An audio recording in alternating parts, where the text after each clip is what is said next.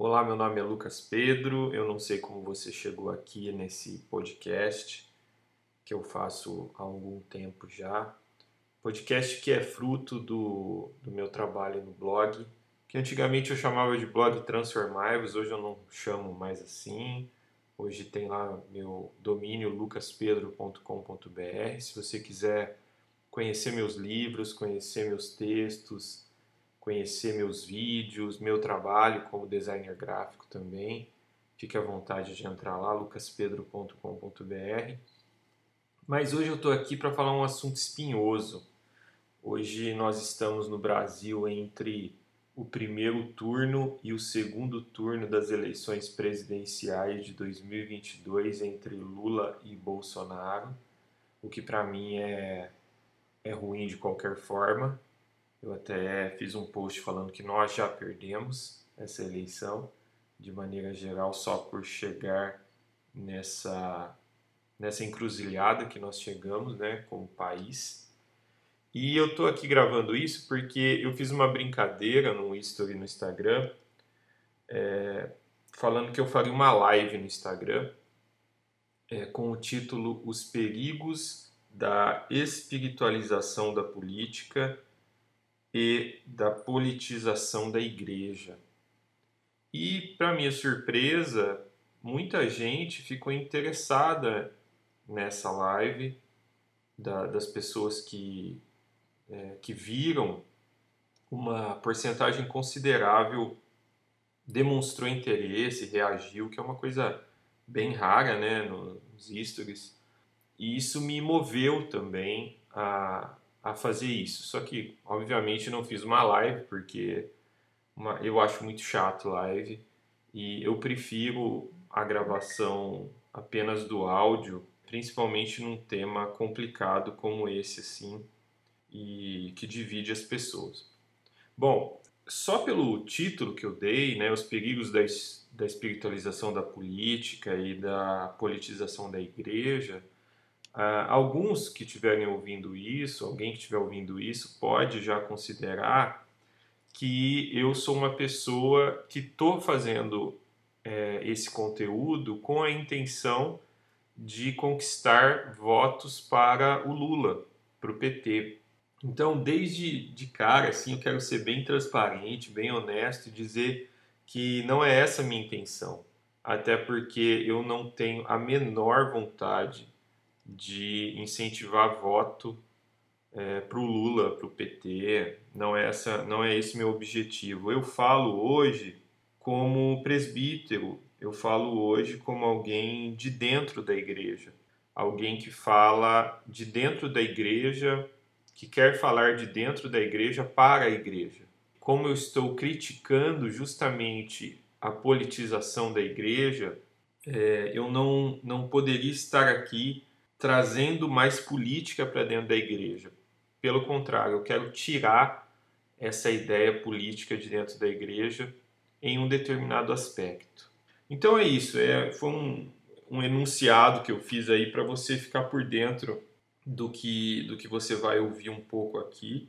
Também para ser bem honesto com relação ao que você pensa, do porquê eu estou fazendo isso. Né? Eu estou fazendo isso por dois motivos. Pelo único zelo que eu tenho com o discurso político, vocês vão entender mais para frente o que eu estou querendo dizer com isso, o único zelo que eu tenho com o discurso político e com o zelo enorme que eu tenho pela igreja, pelo apreço que eu tenho pela igreja de Cristo, que foi onde eu me desenvolvi como cristão, né? e hoje a, a ponto de, de estar em um seminário cristão, num seminário presbiteriano, estudando para ser pastor, se Deus permitir daqui a uns anos. Então é desse ponto de vista que eu falo. Bom, então é, eu quero seguir aqui um, uma espécie de um índice sobre esses temas que eu me propus a falar. Em primeiro lugar, eu quero falar sobre o que é menos caro para mim, que é a espiritualização da política. O que, que acontece? Do meu ponto de vista, nos últimos anos, nos últimos seis, pelo menos anos, seis, cinco anos, a, gente passou por um processo de espiritualização da política que começou com a demonização dos partidos de esquerda, especialmente o Partido dos Trabalhadores, o partido do, né, do Lula, da Dilma e tal. Eu acompanhei isso, né? E acompanhei isso de perto, acompanhei isso via Facebook, acompanhei isso dentro da igreja, acompanhei isso depois no Instagram. É, esse processo de espiritualização que partiu de uma demonização. E aqui acho que cabe um, uma crítica é, correta, né, que eu acho correta, do, do PT, que o PT, tirando a questão espiritual da coisa, ele sempre, ele, ele foi, né, nos últimos, nas últimas décadas, sem dúvida nenhuma, a maior decepção política do Brasil. Por quê?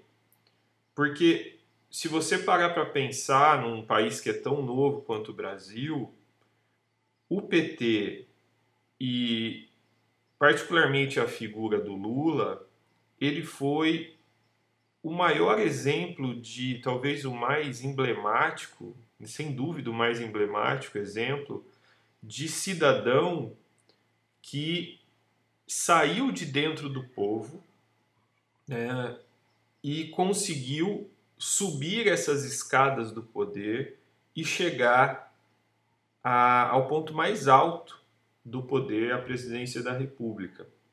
Então, o que ele representou como cidadão foi algo muito, muito grandioso para um país como o Brasil.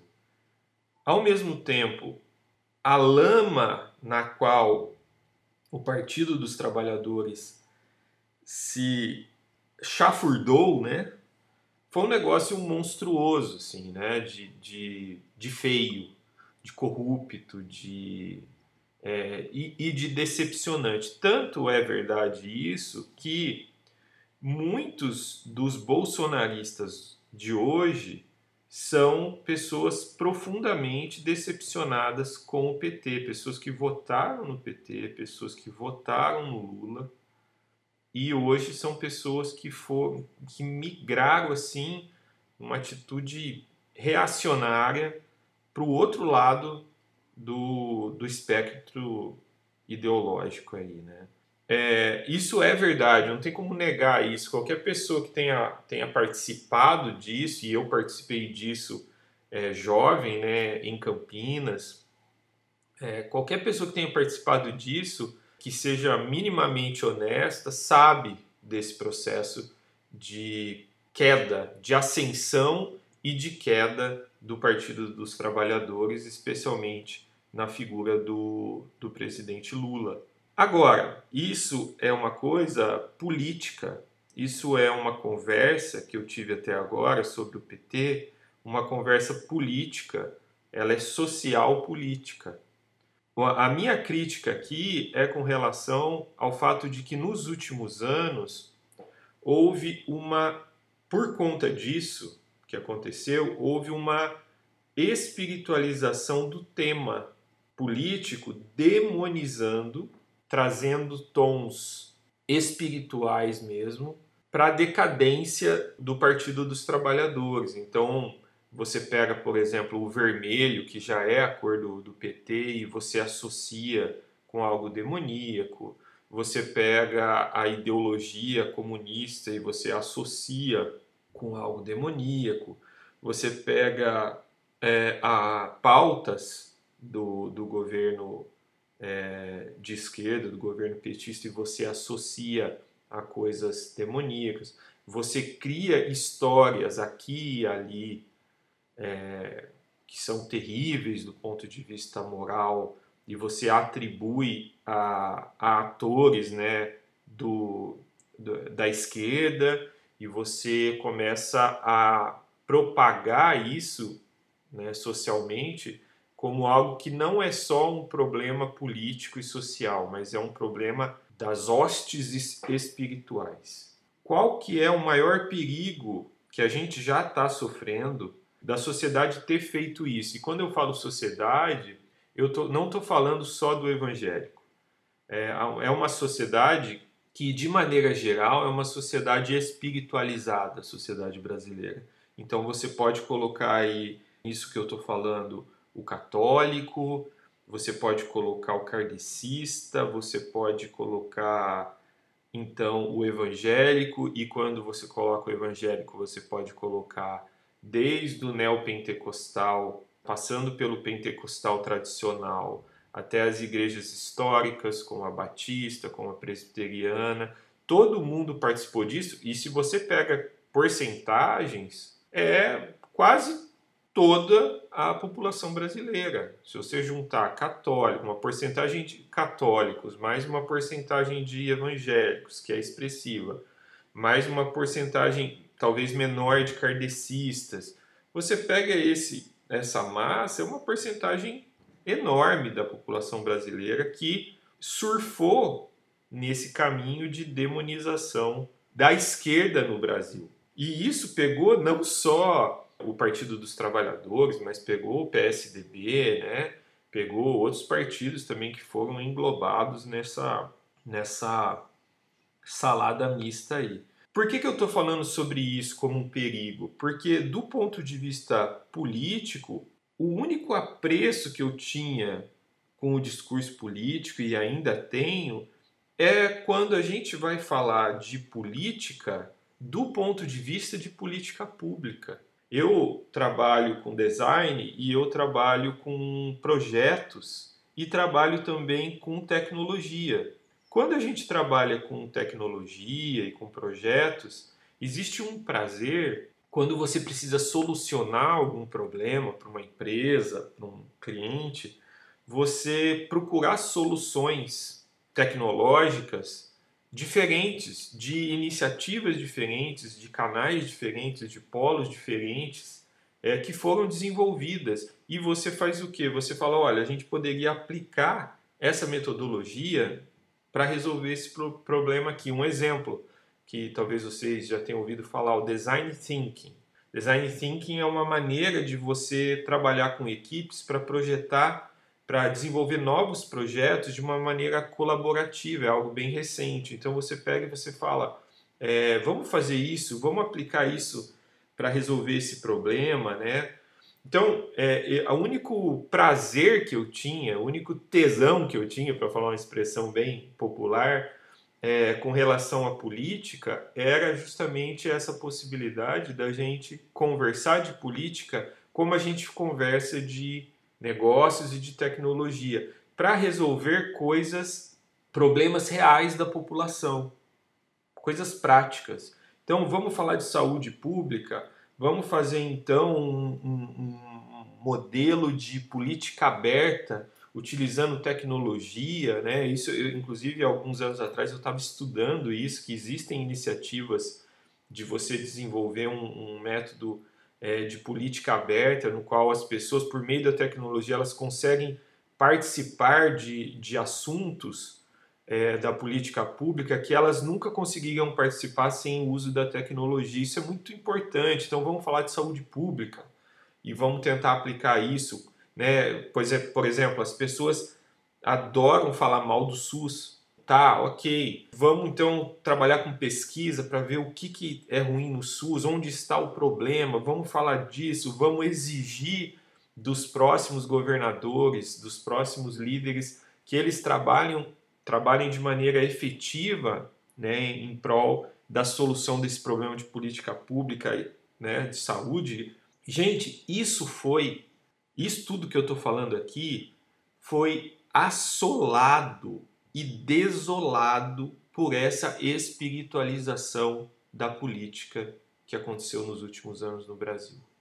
A ponto dos políticos e das campanhas que vieram depois disso, os políticos nem se darem mais ao trabalho de falar disso, de, de falar de plano de governo, de falar de prática. Por quê? Porque virou uma guerra de nós contra eles, uma guerra de anjos contra demônios, uma guerra de, de luz contra as trevas tão babaca, tão rasa, tão pueril, que acabou, que desolou com esse caminho que o Brasil poderia tomar de discussão de política pública. O ponto culminante disso, e, e muito claro, foram os últimos debates presidenciais que a gente presenciou. Eu, particularmente, eu nem quis ver, porque eu já sabia que não, não teria nada, nada é, prático, nada é, efetivo sobre política pública. E assim, as pautas morais, esse é um segundo ponto, as pautas morais, elas são, elas, elas são, são temas que dificilmente elas se aplicam a políticas públicas, porque as pautas morais que, que ascenderam nesses últimos anos, a maioria delas, elas dizem respeito ao fogo íntimo das pessoas, que a política não deve entrar. Então, assim, a gente teve um esvaziamento do discurso político nos últimos anos por conta dessa espiritualização da política. Isso é desastroso. Isso me leva a estar aqui gravando um podcast mais com o objetivo de querer dialogar com outras pessoas que também estão pensando isso e talvez não tenham é, não consigam né, transformar em palavras essa angústia que a gente sente por esse empobrecimento da política, então é por isso que eu estou fazendo isso, né?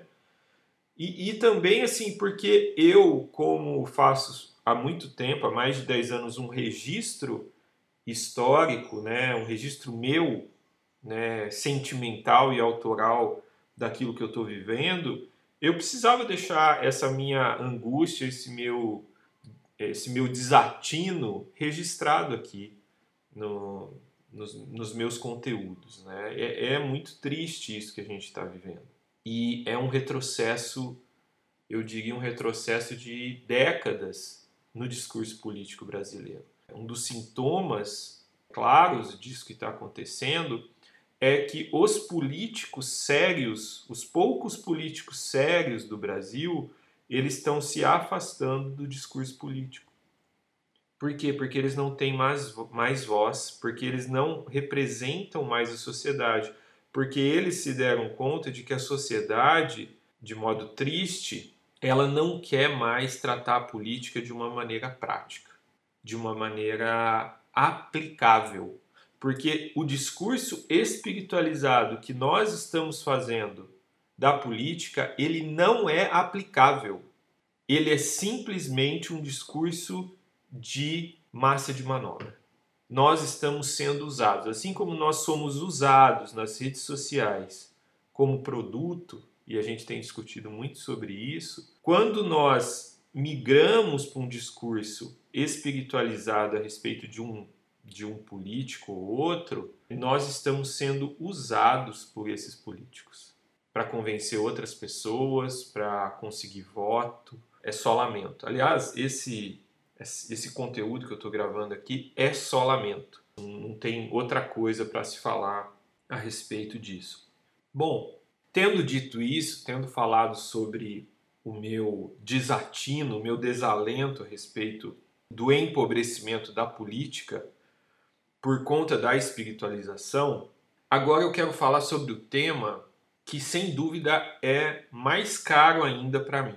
E aqui cabe um cabe aqui fazer uma ponte entre o tema política que eu estava falando e o tema politização da igreja. Por quê? É, vou falar um pouco da minha história pessoal. Eu, como a maioria dos evangélicos é, crescidos nos anos 80 e 90 no Brasil, eu fui um ser apolítico eu tinha um prazer, e eu até já escrevi sobre isso, eu tinha um prazer em, diz, em dizer que eu não, não gostava de política.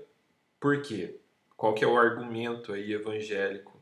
Porque o meu reino não é deste mundo. Fazia aí uma, uma citação de Jesus para dizer que o meu reino não é deste mundo. Isso é um, um, um posicionamento muito errado, porque nós, como cristãos, nós temos o tal do nosso mandato cultural muito falado na, nos meios cristãos reformados. E o, o ser político é muito importante para o cristão, porque quando o cristão ele é sal e é, ele é luz no mundo, ele é sal e luz também nos assuntos políticos, nos assuntos que dizem respeito a, a todos os cidadãos. Então, esse meu posicionamento, que foi o posicionamento de muitos evangélicos nos anos 70, 80 e 90, ele era um posicionamento errado. Bom, eu, então, é, por meio de livros, por meio de um pouco de, de interesse, eu fui me politizando. E eu caí naquilo que eu falei ali no primeiro ponto, em ter um certo prazer em discutir políticas públicas, né? a, a aplicação da coisa, projetos reais mesmo. Até pensei assim no fundinho da minha mente, e ficou só lá no fundinho da minha mente, de ser político mesmo, por conta desse viés da discussão das políticas públicas no Brasil. Mas desisti, não, não quero seguir esse caminho. Mas quero falar disso. Agora, o assunto que eu vou começar agora, que, é o, que são os perigos da politização da igreja, é justamente o perigo da gente entrar no assunto político, entrar no, no trabalho político, entrar no debate político de uma maneira errada. Um dos maiores perigos da gente politizar a igreja é que é, a politização da igreja ela é mais um fator que causa a desunião da igreja, que trabalha em prol da desagregação dos cristãos na igreja. Isso está é, tá muito claro hoje em dia. Quando você parte de um, uma espiritualização da política, que vem de uma demonização de partidos políticos e você pega, aí você vem para dentro da igreja e você se dá conta de que algumas pessoas da sua igreja fazem parte desse partido político que você está demonizando, você trabalha para a desunião da igreja, para o desfacelamento da, da unidade da igreja. E isso é, é muito claro em um nível é, subliminar, num nível discreto, que as pessoas estão angustiadas, que as pessoas estão querendo sair da igreja, que as pessoas não estão sabendo lidar com isso dentro da igreja, que as pessoas estão, no mínimo, incomodadas com isso dentro da igreja. Então tem esse nível assim discreto, eu diria, e tem um nível assim absurdamente escancarado. Por exemplo, eu eu presenciei situações nos quais pessoas tinham sido expulsas de igreja por pastores. E aí teve que ser feito um, um trabalho ali com, com o presbitério, com outros pastores, para fazer uma, um trabalho ali para chamar de volta essas pessoas, para explicar que aqueles pastores tinham tomado um caminho errado de demonização e, e conversar, fazer um trabalho pastoral para chamar de volta essas pessoas para o meio da igreja. Então, assim, você tem casos é, é como se fosse uma pirâmide. Né? Você tem muitos casos discretos né, e casos chatos e incômodos o tempo todo dentro das igrejas cristãs, pessoas incomodadas o tempo todo, pessoas rejeitando pessoas o tempo todo, pessoas julgando pessoas o tempo todo de uma maneira subliminar, mas em uma quantidade enorme. E você tem casos também extremos de pessoas que estão saindo de pessoas que estão sendo expulsas de igrejas por conta dessa politização da igreja. É, isso é, é triste demais, é, é triste demais. Um outro perigo da politização da igreja é que a igreja ela politiza engolindo é, erros de um determinado candidato. E aqui eu preciso ser bem, bem transparente, como eu gosto de ser, eu não sei ser de outro jeito. Quando eu estou falando isso, eu estou falando do bolsonarismo, que é um dos maiores é, males para a igreja cristã hoje em dia. Estou sendo bem claro e, e até, até, porque é, assim a gente tem o problema também da politização da igreja por um viés de esquerda. Tem, a gente tem. A gente tem igrejas que estão, igrejas e pastores que estão aí vestindo a camisa de, do PT, vestindo a camisa né, é, do lulismo e abraçando isso e indo junto e fazendo campanha, a gente tem. Mas qualquer pessoa honesta sabe que é, estatisticamente isso acontece bem menos. O que tem acontecido como uma avalanche é a ideia de que o Bolsonaro ele é uma figura cristã que tem nele os valores cristãos e que então é, não votar no Bolsonaro, não estar é, dentro dessa onda, dentro dessa avalanche, já é em si mesmo um pecado, já é em si mesmo um erro.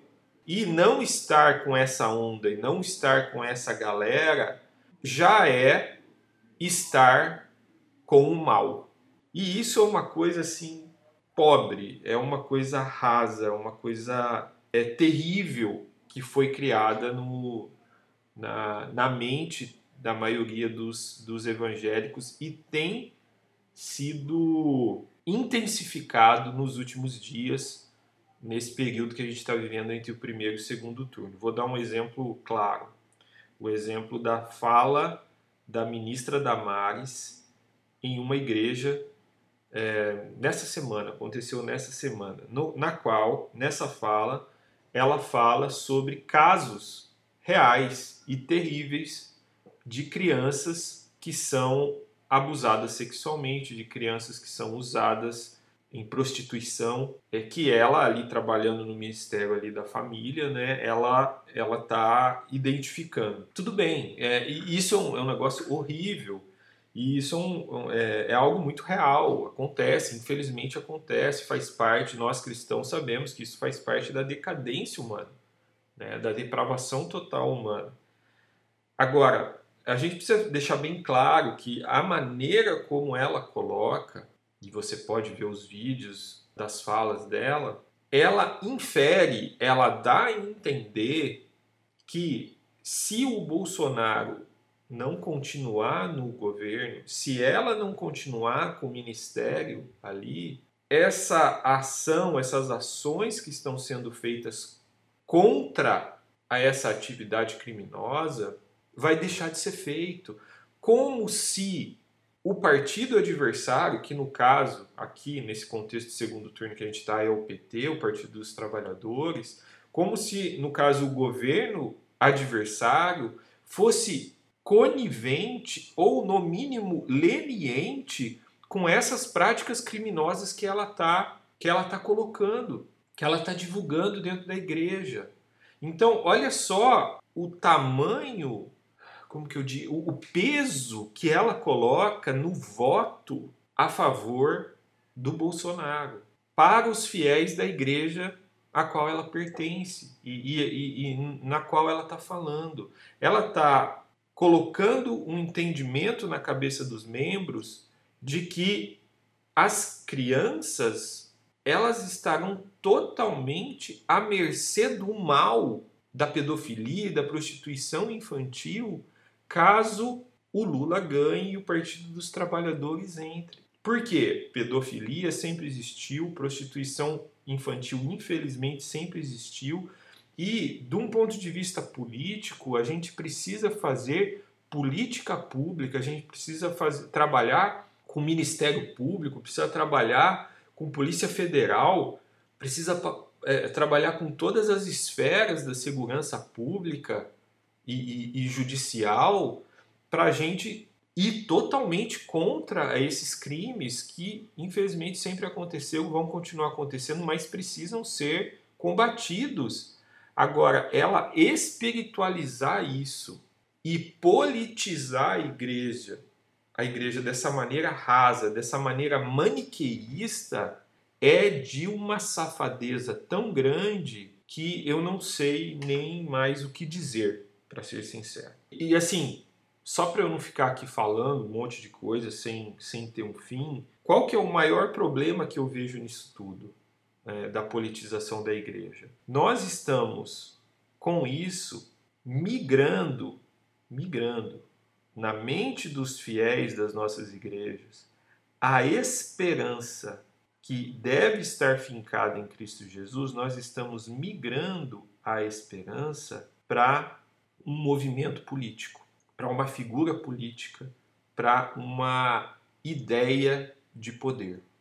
E isso é algo extremamente danoso. E isso fica muito claro quando a gente conversa com alguns amigos evangélicos, que a gente percebe que quando a gente está falando de Cristo, quando a gente está falando daquilo que a gente aprende na palavra de Deus sobre Cristo, sobre a esperança em Cristo, sobre a salvação em Cristo, você percebe nesses irmãos uma morbidez, um, um, um tédio no olhar desses irmãos.